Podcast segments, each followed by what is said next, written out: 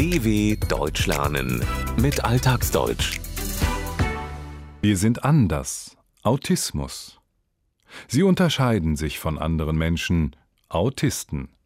Forscher suchen nach den Gründen für die Störung, denn deren Symptome sind nicht bei allen gleich. Aber was ist autistisch und was normal? Der Hollywood-Film Rainman mit Dustin Hoffman und Tom Cruise in den Hauptrollen machte im Jahr 1988 einer breiten Öffentlichkeit das Thema bewusst Autismus. Die von Dustin Hoffman verkörperte Filmfigur Raymond Babbitt wurde zu dem Beispiel eines Autisten. Im Film leidet Babbitt an einer bestimmten Form von Autismus, dem Savant-Syndrom, auch Inselbegabung genannt. Hierbei zeigt sich in einem Teilbereich, einer Insel, eine herausragende Begabung. Im Falle der Filmfigur ist es ein außergewöhnliches Zahlengedächtnis. Generell gibt es ganz unterschiedliche Ausprägungen von Autismus. Während einige Autisten nie sprechen lernen, fallen andere schon früh durch ihre gewählte Sprache auf.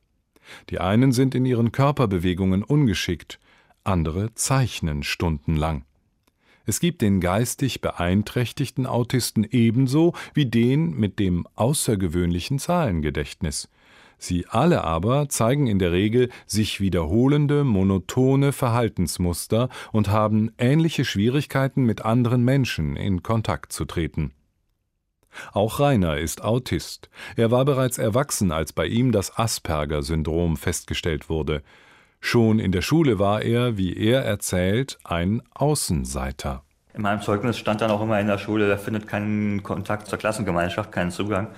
Ich war dann schon froh, wenn man mich in Ruhe gelassen hat und ich lesen und lernen konnte. Das war immer so meine Lieblingsbeschäftigung. Ich habe eine Hochbegabung. Ich habe Spezialinteressen. Im Bereich Geografie und Geschichte ist das hauptsächlich dann, wo ich dann auch manchmal lange Listen dann anfertige über Regenten oder Hauptstädte und weiß nicht, irgendwas. Zum charakteristischen Bild von Autisten mit Asperger-Syndrom gehört eine Schwäche im Umgang mit anderen Menschen. Sie wirken auf andere seltsam und merkwürdig, weil sie kaum Gestik und Mimik entwickeln und Probleme haben, Gefühle anderer zu verstehen. Sie wissen nicht richtig, wie Freundschaft funktioniert, haben Schwierigkeiten, mit anderen in Kontakt zu treten, Zugang zu ihnen zu finden. Darüber hinaus sind sie, wie Rainer bestätigt, gerne für sich. Er bezeichnet sich als hochbegabt. Damit meint er überdurchschnittliche Fähigkeiten in besonderen Bereichen, die er Spezialinteressen nennt. In seinem Fall ist es die Fähigkeit, sich die Namen von Kaisern und Königen, von Regenten und von Hauptstädten zu merken. Diese listet er dann in sehr, sehr langen, ellenlangen Tabellen auf. Seit Jahren versuchen Forscher zu klären, was die Gründe für Autismus sind. Zu ihnen gehört auch Professor Sven Bölte. Er leitet am Karolinska Institut der schwedischen Hauptstadt Stockholm das Center of Neurodevelopmental Disorders und befasst sich dort unter anderem mit dem Thema Autismus-Spektrum-Störungen. Er erklärt, was damit gemeint ist. Früher haben wir gedacht, es gibt wirklich qualitativ unterschiedliche Zustände, die auch eine unterschiedliche Äthiologie nahelegen. Und es gibt unzählige Studien, die gezeigt haben, dass es sich wirklich eher graduell unterscheiden. Also Autismus ist nicht was qualitativ anderes als Asperger-Syndrom. Die variieren sozusagen eher in der Schwere ihrer Symptomatik und vielleicht in der Komposition ihrer Symptome. Früher waren Wissenschaftler der Meinung, dass es sich bei den verschiedenen Formen von Autismus um qualitativ, also grundsätzlich unterschiedliche Zustände handelt, die wiederum jeweils andere Ursachen haben. Diese legen, laut Sven Bölter, eine unterschiedliche Äthiologie nahe. In der Fachsprache ist damit die Lehre von den Ursachen der Krankheiten gemeint. Aufgrund vieler Untersuchungen weiß man heute, laut Sven Bölte aber, dass sie sich eher quantitativ, also in Bezug auf die Stärke, den Schweregrad des Syndroms, unterscheiden. Es gibt graduelle, kleine, aber doch erkennbare Unterschiede. Außerdem variieren die Symptome in ihrer Komposition, ihrer Zusammenstellung.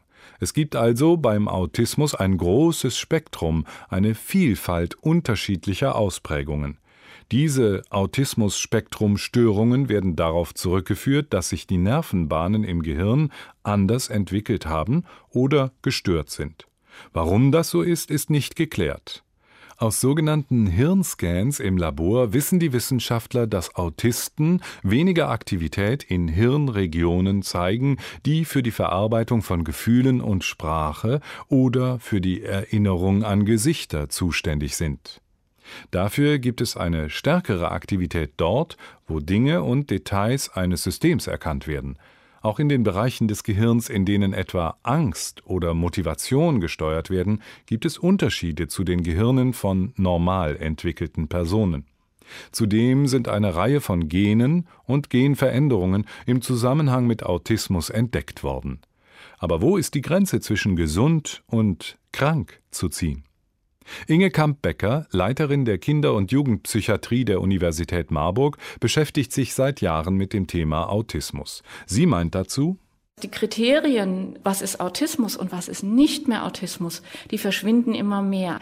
Was jetzt passiert, ist, dass eben das so ausfranst, dieses, wo ist das Ende des Spektrums? Und wenn wir sagen, es ist eine Eigenschaft, das gibt es auch in einer gesunden Normalbevölkerung und noch viel mehr bei vielen anderen diagnostischen Störungsbildern. Da gibt es auch autistische Eigenschaften, autistische Traits. Dann wird immer unklarer, ja, was ist das dann? Inge Kamp-Becker findet, dass nicht mehr ganz genau zu definieren ist, wer Autist ist und wer nicht. Es wird immer unklarer. Es franzt aus. Damit meint sie, dass die Grenze nicht mehr wie eine klare Linie verläuft, sondern wie bei einem ausgefransten Kleidungsstück offen und nicht mehr eindeutig ist. Denn auch bei gesunden Menschen oder bei Menschen, die eine andere Störung haben, gebe es sogenannte Traits, also Auffälligkeiten in Persönlichkeitsmerkmalen, die eigentlich mit Autismus in Verbindung gebracht werden. Für eine Diagnose wird nach jetzigem Stand der Forschung die Grenze zwischen gesund und krank meist an einer bestimmten Stelle gezogen, dort, wo autistisches Verhalten dazu führt, dass jemand alltägliche Aufgaben nicht selbstständig erfüllen kann und auf Hilfe angewiesen ist.